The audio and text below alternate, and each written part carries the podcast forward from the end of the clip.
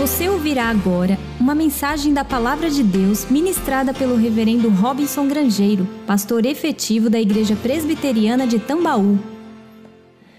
Recentemente eu comecei a juntar alguns testemunhos de missionários que eu recebo regularmente. Alguns são da Agência Presbiteriana de Missões Transculturais, a APMT, da nossa igreja, outros são de outros órgãos missionários, alguns atuam no Brasil, outros é, atuam entre povos não alcançados fora do nosso país, em vários lugares do globo. E a minha intenção é, ou pelo menos era o início da intenção, era fazer algo que eu fiz logo no início da minha vida cristã, que era manter uma correspondência regular de encorajamento com esses missionários. Uma das coisas que mais me abençoou no início da minha vida cristã foi compreender que a obra que Deus estava fazendo era global, que Deus estava usando pessoas em vários lugares do mundo e que eu era apenas uma pequena parte dessa história no local onde Deus havia me plantado.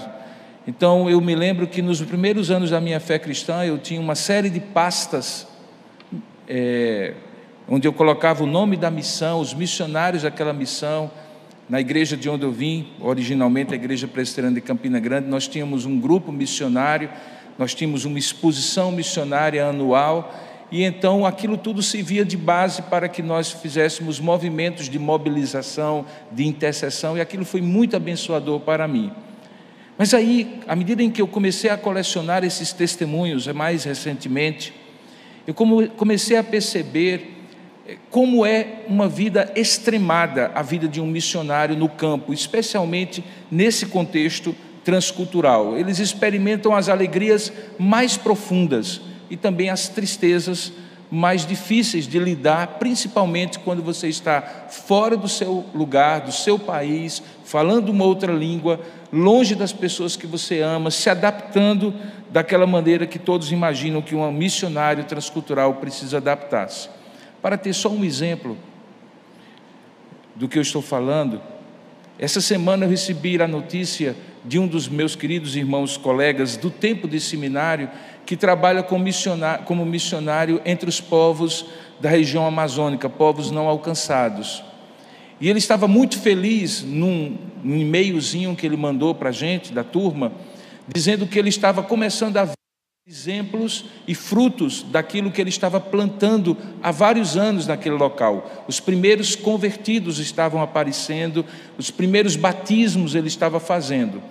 E nós estávamos todos lá alegres, louvando a Deus, quando de repente, numa dessas manhãs aí, dessa semana, quando eu acordo e acesso a minha, o meu celular e vejo o WhatsApp, ele estava pedindo a Deus, pedindo a nós oração a Deus, intercessão, porque um dos filhos de um dos casais missionários, ele, ele trabalha com vários missionários na região, havia cometido suicídio.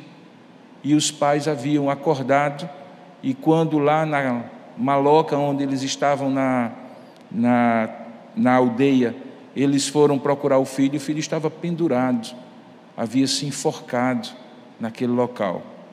Eu fiquei imaginando, irmãos, o que passa pela cabeça de um missionário que está dedicando a sua vida, que arrasta consigo sua esposa e seus filhos para o campo missionário, e aí um adolescente que aparentemente não mostrava nenhum sinal de qualquer problema de ordem mental ou psicológico, sabe-se lá por quê, sem deixar nenhuma notícia, sem deixar nenhuma explicação, tira a própria vida. E eu fiquei imaginando se aquele homem, querido colega do tempo de seminário, se ele continuará naquela tribo indígena, naquela mesma maloca onde ele está com a família, olhando para aquele mesmo lugar onde ele viu seu filho se, suicidar. Na mesma semana, alegria por novos convertidos que haviam sido alcançados pelo Senhor. Na mesma semana, a tristeza profunda de perder um filho sem explicação no campo missionário. Eu poderia dar alguns outros exemplos aqui porque eu comecei a observar que eles vivem sim extremos de um lado para outro. E quando nós falamos aqui na igreja sobre missões e que eventualmente fazemos uma contribuição missionária, nós nem sempre percebemos que talvez o que eles mais precisam, além de uma contribuição financeira para o sustento deles, é de uma palavra de oração sempre colocada diante de Deus por suas vidas e talvez uma palavra de encorajamento. Por que, é que eu estou falando tudo isso? Porque hoje, no quinto episódio da terceira temporada da série Edificarei a Minha Igreja, nós iremos ver os extremos as reações extremas à missão de Paulo e Barnabé no finalzinho da primeira viagem missionária que eles empreendem. Abra sua Bíblia, por favor, no Evangelho de Atos, no capítulo 14. E nós vamos ler a partir do verso 1 até o verso 20. Atos capítulo 14, do verso 1 até o verso 20. Diz assim a palavra de Deus: Em Icônio, uma cidade, Paulo e Barnabé entraram juntos na sinagoga judaica e falaram de tal modo que veio a crer uma grande multidão, tanto de judeus como de gregos. Mas os judeus incrédulos incitaram e irritaram os ânimos dos gentios contra aqueles irmãos. Entretanto, demoraram-se ali muito tempo, falando ousadamente no Senhor, o qual confirmava a palavra da sua graça, concedendo que por mão deles se fizessem sinais e prodígios. Mas dividiu-se o povo da cidade, uns eram pelos judeus, outros pelos apóstolos.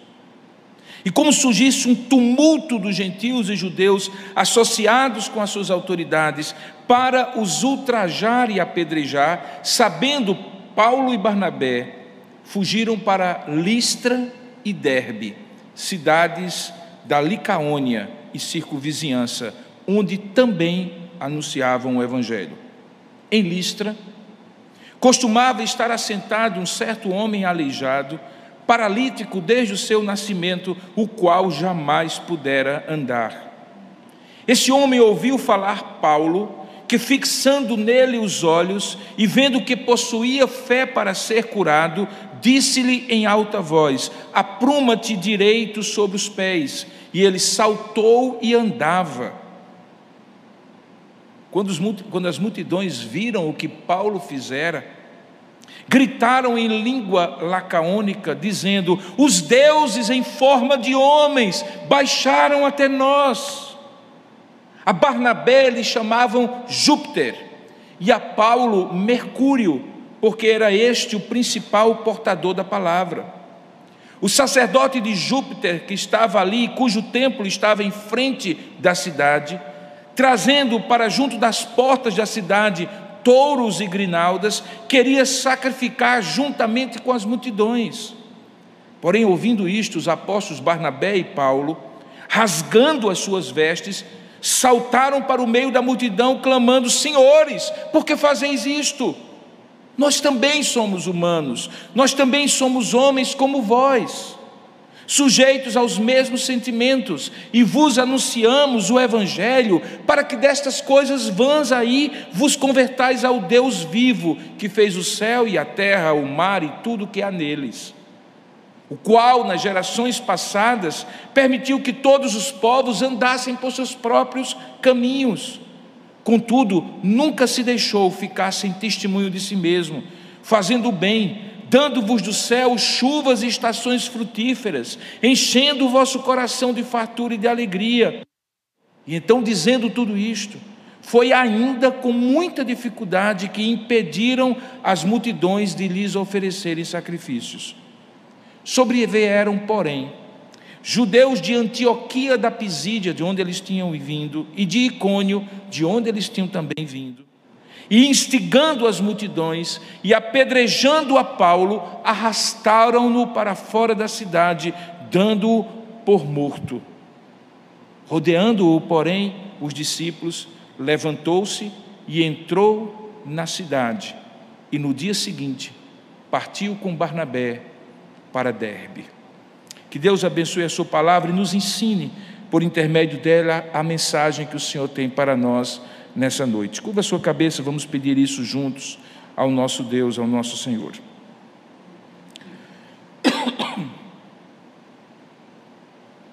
Senhor nosso Deus e Pai, nós rogamos a tua bênção nesta hora pela mensagem que vamos ouvir da tua parte. Sim, Pai, porque eu desejo ser apenas e tão somente portador daquilo que o Senhor tem para nós. Renova, ó Deus, o nosso coração, abre e estende a nossa compreensão, na medida em que o teu Espírito vier a iluminar a nossa mente e nos permitir compreender qual a mensagem que tu tens para nós.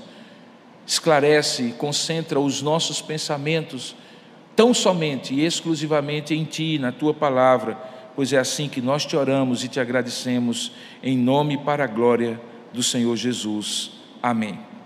Da última vez que estivemos expondo o livro de Atos, nessa terceira temporada, nós havíamos deixado a cidade de Antioquia da Pisídia, depois de todos aqueles episódios que acontecem em dois sábados seguidos e que vocês se recordam. Naquela principal região, da região da Pisídia, Antioquia, Paulo havia experimentado pela primeira vez a estratégia que ele experimentaria e reproduziria em outras cidades, que começasse pelos judeus a pregação do evangelho, que a sinagoga, o lugar onde os judeus ofereciam os seus serviços a Deus, longe do templo de Jerusalém, fosse o ponto de partida. Você recorda que ali em Antioquia, o que acontece basicamente é que de um sábado para outro, o evangelho, que era uma palavra de exortação oferecida a Paulo no meio do serviço da sinagoga e que tinha se tornado uma palavra de salvação, sai da sinagoga e chega a toda a cidade. No sábado seguinte, toda a cidade está ali para ouvir o evangelho. Paulo prega e da cidade aquilo se espalha por toda a região. Talvez eu e você pensássemos assim: ótimo, fizemos a nossa obra Está indo muito bem tudo o que está acontecendo aqui, e não há motivo para mudar, porque o time que está ganhando não se mexe. Mas o que acontece é que Paulo entendeu, juntamente com Barnabé, que a mensagem não poderia ficar restrita a uma cidade, Antioquia da Pisídia, mas que Deus havia alcançado, dado para eles a possibilidade de alcançar não somente Antioquia, mas Icônio, Listra e Derbe que acabam se tornando as quatro primeiras igrejas a serem pregar, a serem plantadas pelo apóstolo na primeira viagem missionária. Todas elas na região da Galácia do Sul, onde hoje está a Turquia, naquela época conhecida como Ásia Menor.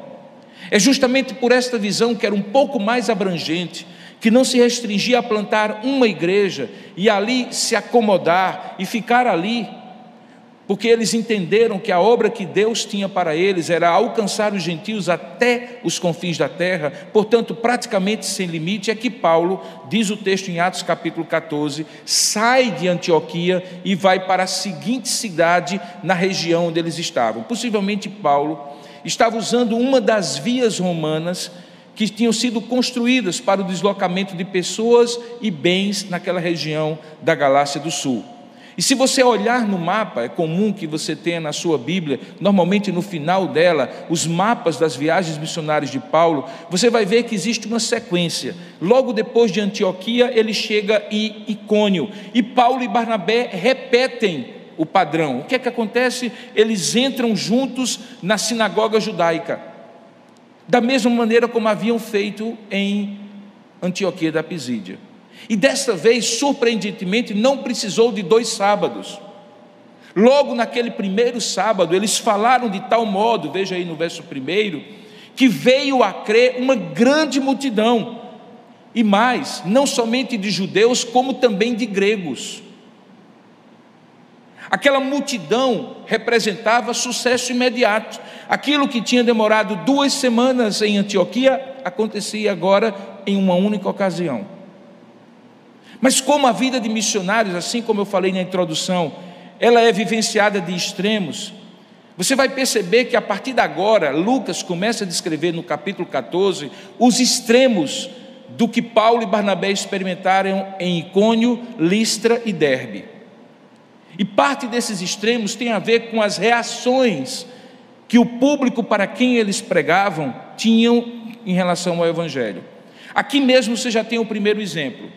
Ao mesmo tempo que vem a crer uma grande multidão, tanto de judeus como de grego, logo no verso seguinte, o verso 2, é dito que, mesmo diante dessa grande resposta, veio a acontecer que judeus incrédulos incitaram e irritaram, mobilizando contra os ânimos dos gentios com, aquele, com aqueles irmãos novos convertidos pela pregação de Paulo. Você vê aí os extremos: uma grande multidão se converte, mas ao mesmo tempo pessoas começam a se opor àqueles novos convertidos, porque pessoas infiltradas que Lucas chama aqui de judeus incrédulos, incitaram e irritaram os ânimos contra aqueles irmãos.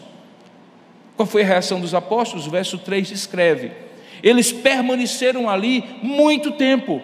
Eles entenderam que a reação era normal e esperada, porque todo aquele que quiser viver piedosamente em Cristo Jesus padecerá perseguição.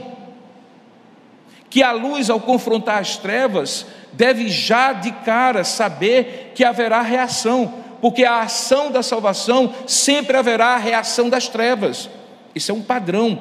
Eu costumo dizer: se a nossa vida estiver permanentemente em berço esplêndido, em águas plácidas, sem lutas e provações, cabe talvez a gente pensar se a gente realmente está vivendo para a glória de Deus, porque ninguém nada contra a correnteza sem ter algum tipo de reação.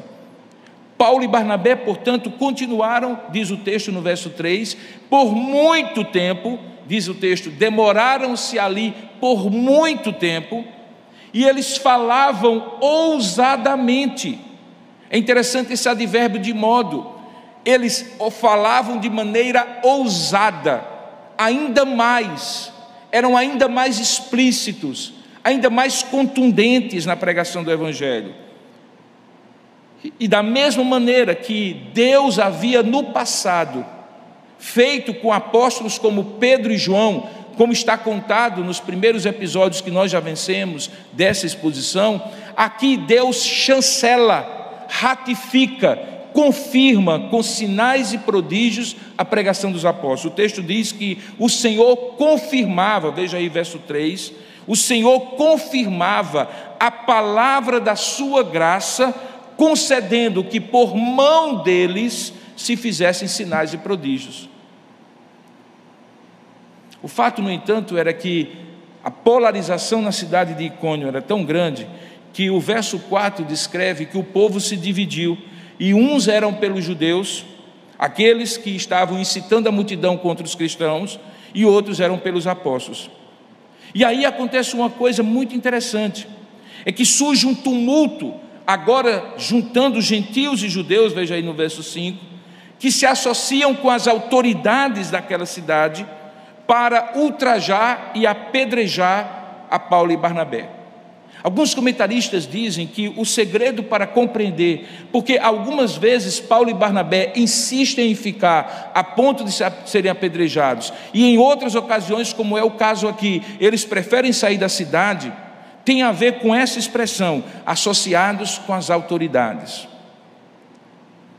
Seja por prudência ou por respeito às autoridades, o fato é que os apóstolos, todas as vezes que a confusão estava no nível do povo, eles continuavam. Mas quando a confusão ia para o nível das autoridades, eles preferiam utilizar-se de outras estratégias. Em alguns momentos, eles faziam defesas apologéticas da fé diante dos tribunais das cidades, porque eles entendiam que era uma oportunidade de expor o Evangelho para aquelas autoridades que normalmente não desciam ao nível do povo, e então eles preferiam ir e pregar o evangelho para essas autoridades nas audiências oficiais. Alguns dizem que era porque também eles sabiam que, estando no Império Romano, a missão onde eles provavelmente iriam exercer durante tanto tempo, brigar com algumas autoridades numa cidade, significava fechar outras cidades, porque essas autoridades se comunicariam e dentro do Império Romano as portas estariam fechadas. Por isso que a reação de Paulo diante disso aqui é que eles, sabendo disso, verso 6, fugiram para as duas cidades seguintes. Então você tem Antioquia, você tem Icônio E então havia mais duas cidades para serem alcançadas: Listra e Derbe. E então eles saem de Icônio e vão para Listra e Derbe, cidades, segundo a descrição de Lucas, da região da Licaônia e circunvizinhança. O que eles faziam ali? O mesmo que eles fizeram em Antioquia, o mesmo que eles fizeram em Icônio. Verso 7 diz: onde anunciaram o Evangelho. Portanto, não era uma fuga para se preservar, era uma fuga para preservar a possibilidade de continuar pregando o Evangelho. Se não naquela cidade de Icônio mais, porque as autoridades tinham sido mobilizadas, mas agora em Listra e Derbe, que ainda não tinham alcançado o Evangelho. Não era uma covardia, era uma estratégia. Muito parecida com aquela que os militares usam, de muitas vezes recuar as tropas para fortalecer e reagrupar e aí atingir um pouco mais à frente o objetivo estratégico. O que acontece então em Listra?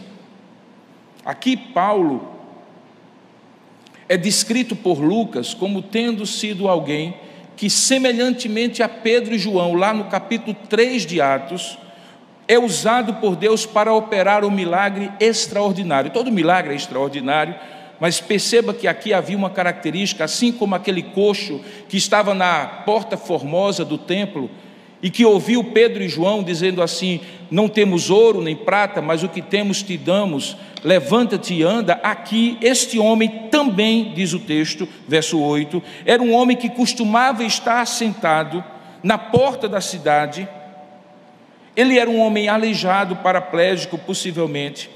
E mais do que isso, ele nunca tinha andado, ele era paraplégico desde o seu nascimento. O que acontece ali? O texto diz que esse homem ouviu falar de Pedro, desculpe, ouviu falar Paulo, não de Paulo, mas ouviu o que Paulo falava.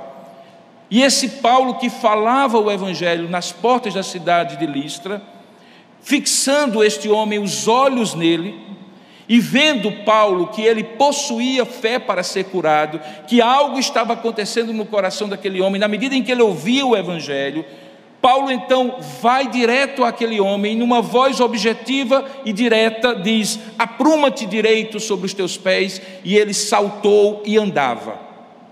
Aqui nós temos algo muito interessante, irmãos.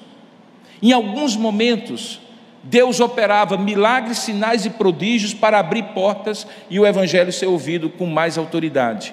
Em alguns outros momentos, o evangelho era pregado com autoridade e Deus confirmava com milagres, sinais e prodígios. Viu antes que quando ele estava ainda em Listra, desculpe, ainda em, em, em Cônio, à medida em que ele pregava, Deus confirmava por meio de milagres e sinais. O evangelho era pregado, milagres e sinais confirmavam. Mas aqui acontece o contrário. Ele simplesmente está no início do seu ministério em Listra, quando chega ali um homem diante de um homem aleijado, desde o seu nascimento.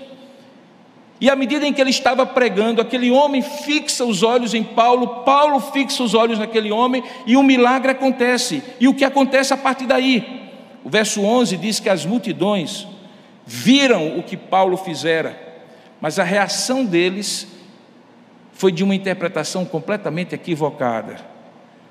É bom lembrar que antes daquelas regiões do Império Romano serem romanas, elas estavam influenciadas por uma mistura da religião grega helênica com a religião romana.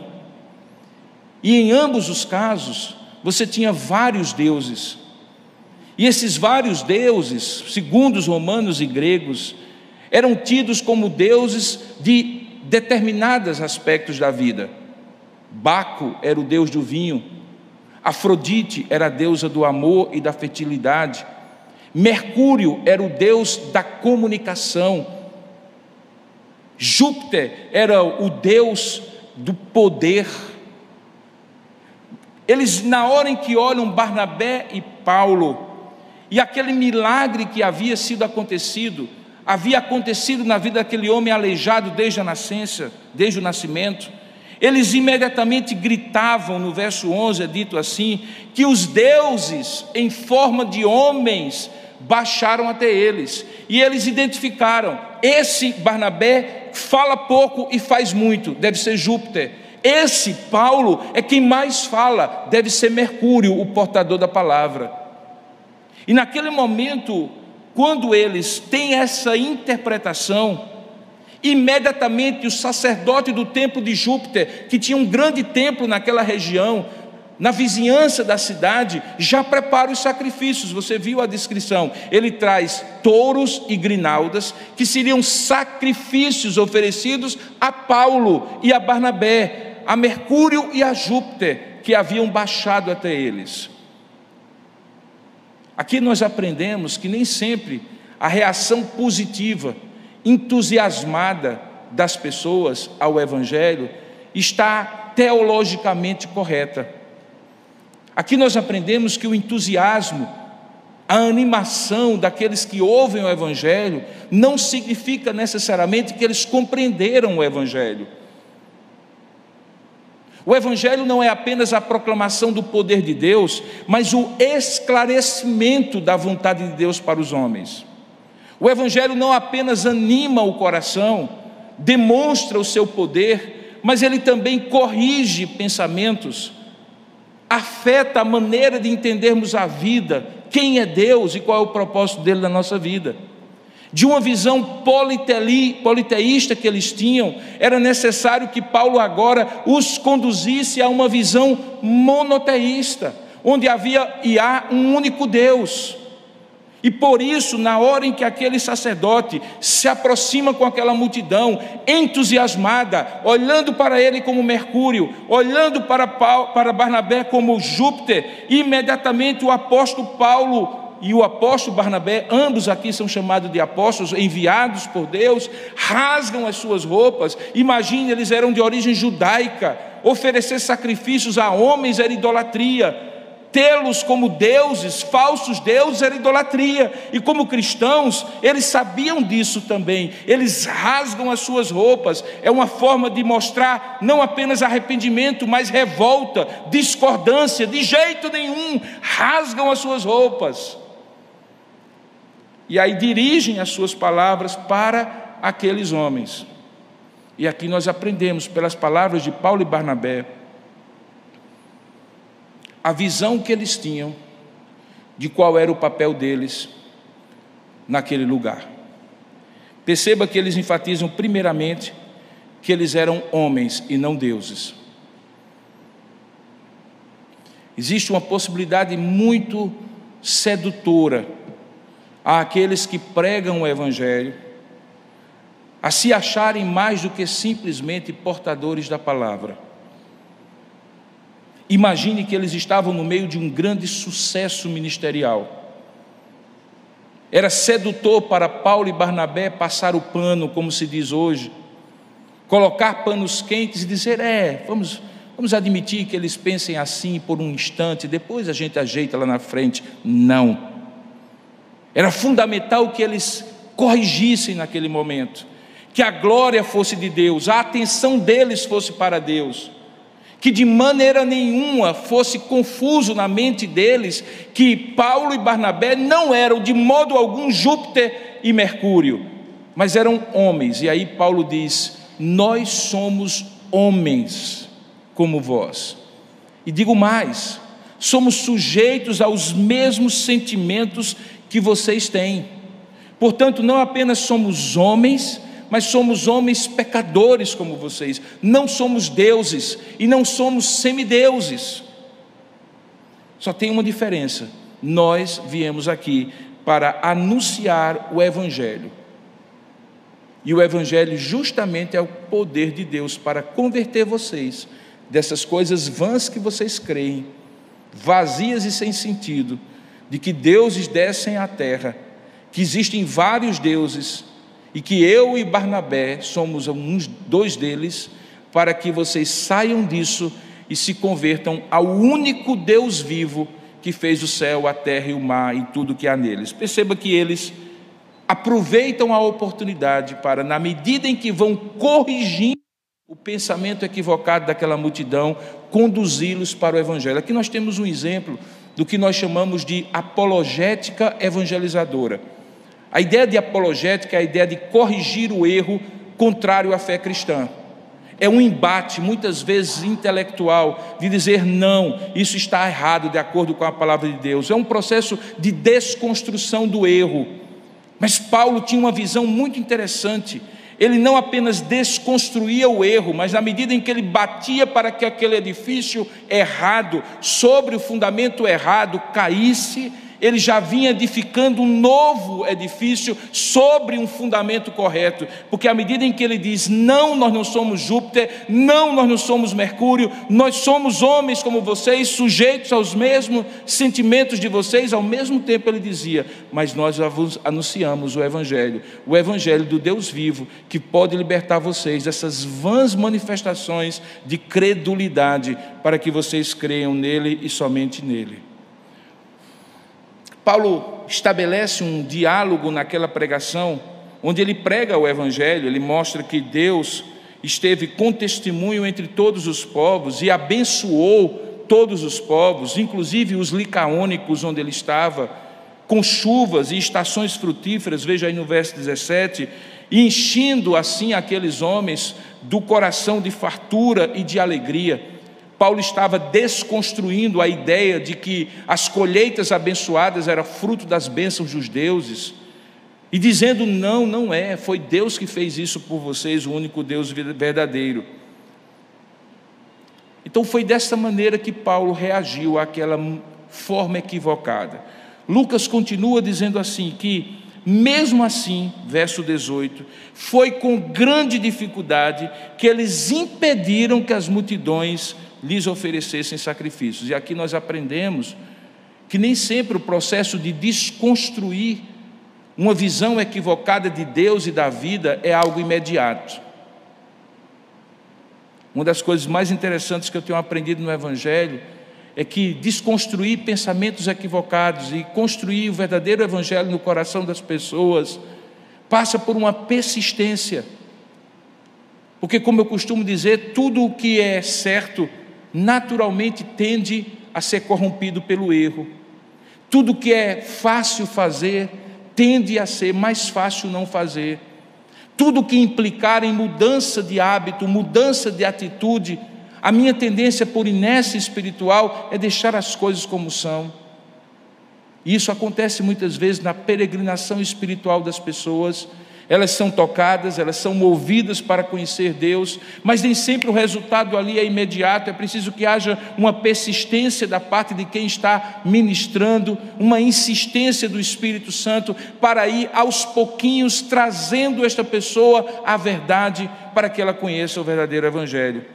Por isso diz o texto que não foi com facilidade que eles impediram as multidões que lhe oferecessem sacrifícios. E quando eles estavam nessa situação, tendo que lidar com esta multidão equivocada, corrigindo o pensamento deles, eis então que sobrevém, verso 19, de Antioquia e de Icônio, as duas cidades onde eles já tinham passado, judeus que não tendo o que fazer, provavelmente, seguiam os apóstolos por onde eles iam para trazer problemas, porque eles instigam as multidões, e essas multidões apedrejam a Paulo e o arrastam para fora da cidade.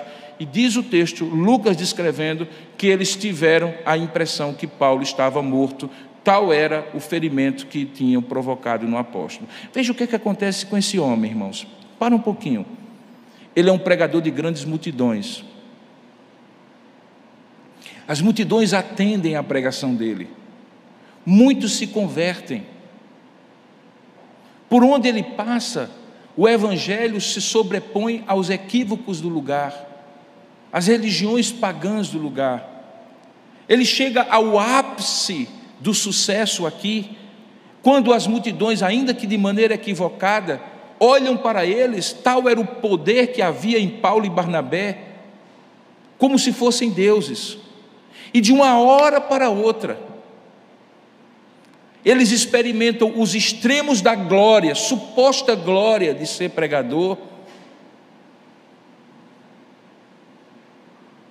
E no extremo oposto, eles experimentam o profundo abismo da reação popular contra eles a ponto deles serem apedrejados e expulsos da cidade. O texto conclui nessa sessão de capítulo 14 de Atos, dizendo que depois disso acontecer e eles deixarem o corpo de Paulo fora da cidade, dando-o por morto, aqueles irmãos discípulos daquela cidade rodeiam aquele corpo, percebem que Paulo ainda está vivo, levantam Paulo e ele entra na cidade, de onde ele saiu apedrejado e expulso. Versículo 20 encerra da seguinte maneira: e talvez se fosse eu que estivesse escrevendo, diria assim: e aí Paulo tomou um bom banho quente, comeu uma boa comida, dormiu e no dia seguinte olhou para Barnabé e disse: Vamos, que ainda tem muita obra para ser feita. Porque é exatamente isso o sentido do texto. Diz no verso 20 que no dia seguinte ele partiu com Barnabé para a próxima cidade, e a próxima cidade seria Derbe, a quarta e última cidade a ser alcançada pelo Evangelho. Os extremos da vida missionária com a qual eu iniciei essa mensagem não acontecem apenas com os missionários atuais, como eu descrevi o caso daquele colega que viu com alegria os primeiros convertidos serem batizados por ele depois de anos investidos naquela tribo indígena e ao mesmo tempo teve a tristeza profunda de ver o próprio filho se enforcando numa maloca de índios onde ele havia dedicado a toda a sua vida que eu conheço. Acontece também desde sempre na vida dos apóstolos. Experimentar as glórias do ministério e, ao mesmo tempo, as lutas profundas, dificuldades de ser discípulo do Senhor. O que tudo isso pode ser usado por Deus para que eu e você, nesta noite, saiamos daqui encorajados na nossa vida cristã, diante desses exemplos que Paulo e Barnabé passam e que Lucas descreve no livro de Atos. Eu gostaria de apontar pelo menos três para você. Primeiro deles, Jesus havia dito aos seus apóstolos que se eles tinham perseguido e matado o próprio filho do homem, que eles não esperassem outra coisa senão o mesmo tipo de reação da humanidade que se rebelava contra Deus. Ele chega a dizer assim: se fizeram isso com o Mestre, quanto mais com os discípulos, se fizeram isso com o Senhor, quanto mais com os servos. Eis que eu vos envio como ovelhas perante lobos. Jesus nunca escondeu, irmãos, que na vida cristã nós não éramos enviados como sendo passageiros e peregrinos dessa terra e essa terra seria sempre favorável e sempre agradável para nós. Ele até adverte: no mundo tereis aflições. Portanto, se Paulo experimentou isso pregando o Evangelho, e você e eu poderíamos pensar: ora, esse homem deixou tudo para pregar o Evangelho, cabia talvez Deus dar uma proteção especial para ele. Porque afinal de contas, veja, Deus deveria honrar Paulo diante do, da dedicação dele. Mas entenda que depois, muito tempo depois, Paulo vai interpretar tudo isso como um privilégio. Ele diz: Desde já ninguém me moleste, porque eu trago no corpo, escrevendo futuramente, ele diz isso: Ninguém me moleste, porque eu trago no corpo as marcas de Cristo. Lá na frente ele vai dizer que na sua própria vida ele completava o sofrimento que Jesus tinha sofrido por ele. Portanto, ele se sentia privilegiado. E por que que Paulo se sentia privilegiado e nós deveríamos se sentir privilegiados? Porque quanto mais na luta cristã e pelos motivos de ser cristão nós formos perseguidos, significa que mais identificados com Cristo nós estamos. O que é que nós esperamos, irmãos? É que sendo luz numa sociedade que é trevas, as pessoas nos abracem e gostem de nós, é isso que nós esperamos? O que é que nós esperamos? Se o nosso evangelho confronta alguns que creem em Júpiter e em Mercúrio, que a reação deles será agradável sempre para nós, o que é que nós esperamos? Que se formos bem educados, as pessoas não irão entender que o que nós pregamos, quando pregamos fielmente o Evangelho, confronta o estilo de vida deles? Nós queremos ser politicamente corretos para termos uma vida confortável, é isso? Não, queridos. Não queremos comprar briga, mas a briga já foi comprada. A briga já está comprada e não é nossa, porque a nossa luta não é contra a carne nem contra o sangue. A nossa luta é contra principados e potestades, contra dominadores deste mundo tenebroso. Por isso devemos nos revestir de toda a armadura de Deus e nos preparar para o dia mau. E queridos, dia mau é uma expressão para o dia em que nós vivemos. Todos os dias e a qualquer momento, o dia que está indo muito bem pode dar uma virada radical e nós estarmos no meio de um furacão de perseguição, de intolerância, de constrangimentos, simplesmente porque somos quem somos e pregamos o que pregamos, porque cremos o que cremos. O Evangelho não é um salvo-conduto na vida. O Evangelho constrange pelo simples fato dele apontar às pessoas a necessidade de Deus. Apontar às pessoas como apontou a nós, como é vã toda tentativa de salvar a si mesmo, e como todas as formas de substituir Deus por outros deuses afrontam ao Criador e trazem do Criador ira embora Ele nos ame e deseje nos tirar dessas vãs tentativas para seguir ao Deus vivo. Isso tudo está previsto. Prepare-se. Eu tenho dito isso em alguns outros momentos. Amanhã, na segunda-feira, prepare-se para o pior, aproveite o melhor, seja firme no Senhor e entenda que sua vida é dele e não se limita a essa existência. Perceba mais. Perceba que essa história mostra um caráter maduro e bem equipado do apóstolo Paulo e de Barnabé. É, é muito interessante como eles flutuam nessas reações diferentes. Como eles aproveitam essas reações diferentes. Veja, Paulo poderia simplesmente se indignar diante daquele sacerdote de Júpiter que queria fazer sacrifícios para eles e rejeitá-lo. Como eu falei, ele poderia ter feito uma opção por uma apologética desconstrutiva, de mostrar o erro, de apontar o erro, de criticar o erro. Mas Paulo reverte aquilo em seu favor. Ao mesmo tempo que ele mostra o erro, confronta o erro, rasga as roupas, diz que aquilo está errado, ele aproveita para falar do certo, ele aproveita para pregar o verdadeiro Deus, porque o objetivo dele não é derrubar apenas, mas é edificar. O objetivo dele não é apenas apontar o erro dos outros, é mostrar o acerto do Evangelho para os outros. Assim também deve ser nossa perspectiva na vida. Na medida em que a sociedade se polariza em vários aspectos, inclusive no aspecto religioso, é muito mais fácil nós apontarmos os erros dos outros. Mas Deus não nos colocou apenas para apontar erros dos outros, até porque, se formos sinceros, nós temos tantos erros conosco mesmo, em nós mesmos, que faltaria tempo para apontar os dedos para os outros. Mas Deus quer mais de nós, irmãos. Deus quer que nós arregimentemos pessoas para o Evangelho e não apenas demonstremos o falso Evangelho onde elas estiverem. Nós fomos chamados para a conquista de almas e corações e não para a destruição de pensamentos e opiniões equivocadas.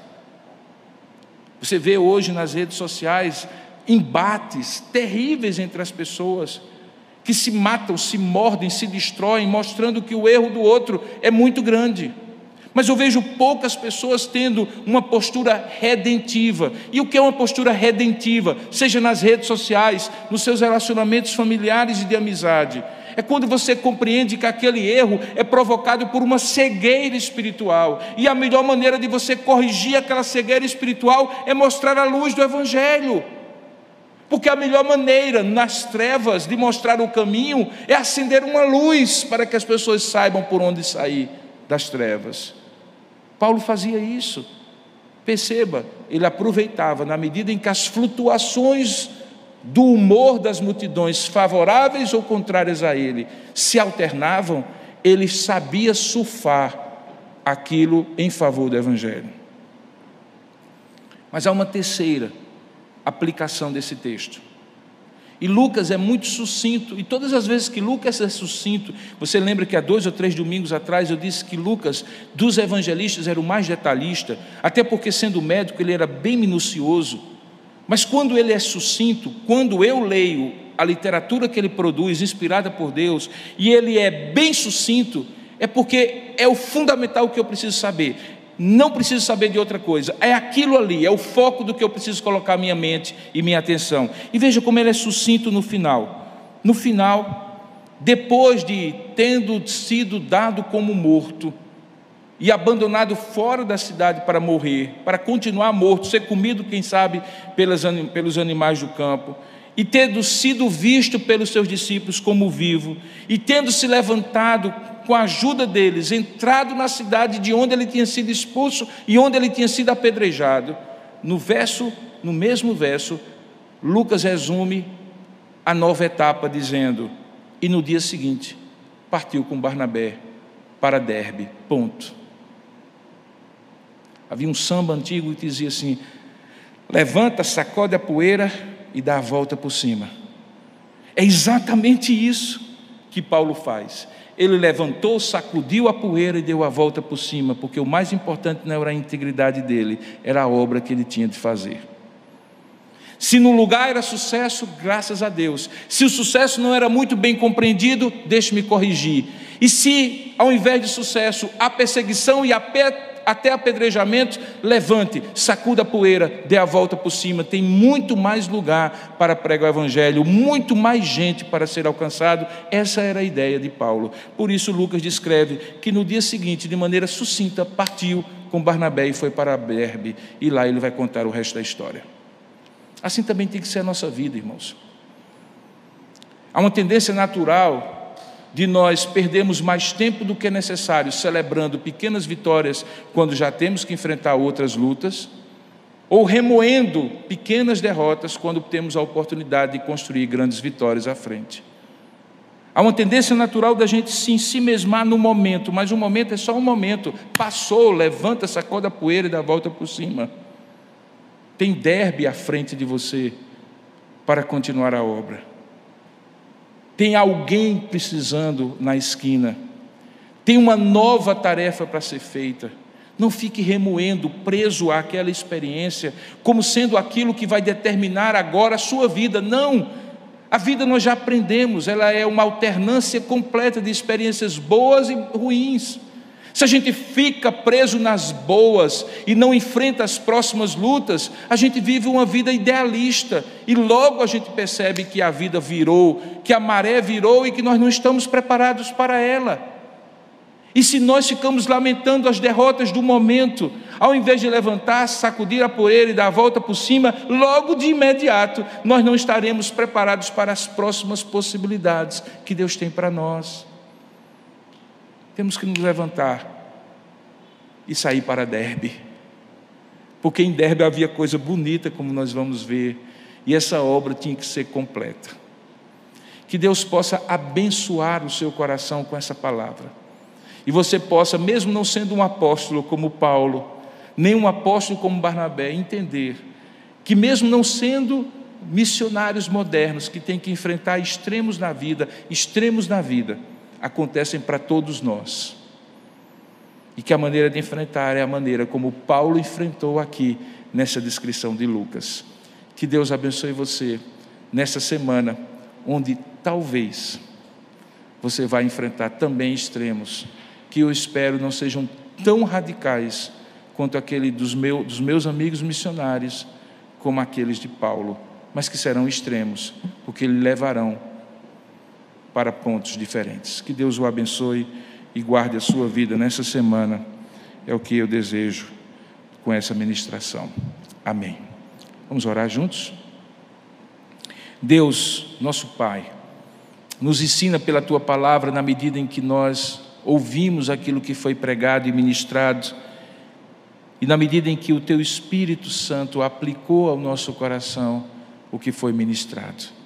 Que o Senhor faça de nós pessoas como Paulo e Barnabé, que mesmo vivendo extremos, não ficam presos nos extremos, mas tocam a vida pela graça do Senhor para cumprir a obra, para cumprir a missão. Abençoa cada um de nós aqui, é o que nós oramos em nome para a glória de Jesus. Amém, Senhor. Você encontrará mensagens como esta, além de outros conteúdos e informações, nos canais oficiais da Igreja Presbiteriana de Tambaú, no Facebook, Instagram e YouTube.